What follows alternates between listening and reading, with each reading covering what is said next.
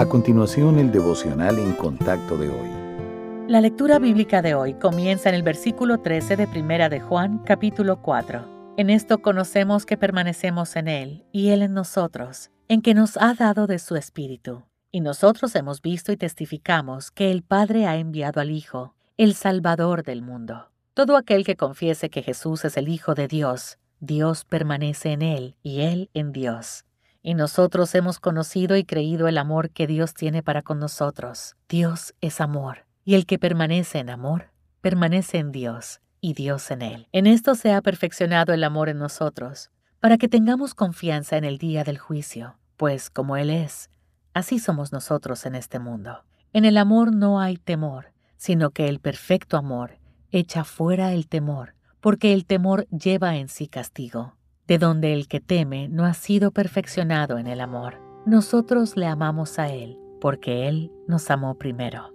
¿Sabía usted que las situaciones dolorosas nunca significan que Dios no le ame?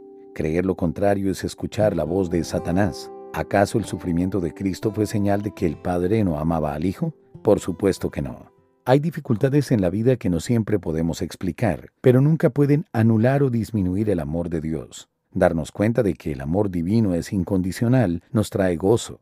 Qué maravilloso es saber que, ya sea que estemos dormidos o despiertos, no importa lo que hagamos o no, el amor del Señor por nosotros jamás cambiará. Darnos cuenta de que el amor divino es incondicional nos trae libertad.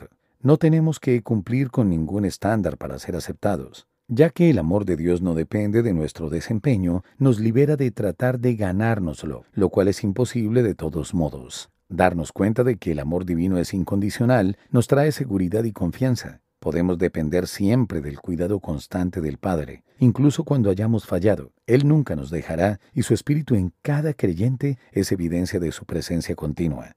Si usted alguna vez ha observado el mar, sabe que sus olas siguen avanzando hacia la orilla. A veces se estrellan con una fuerza increíble y otras veces son suaves. De cualquier manera, no pueden ser detenidas. Del mismo modo, no hay nada que usted pueda hacer para que Dios Todopoderoso deje de amarle.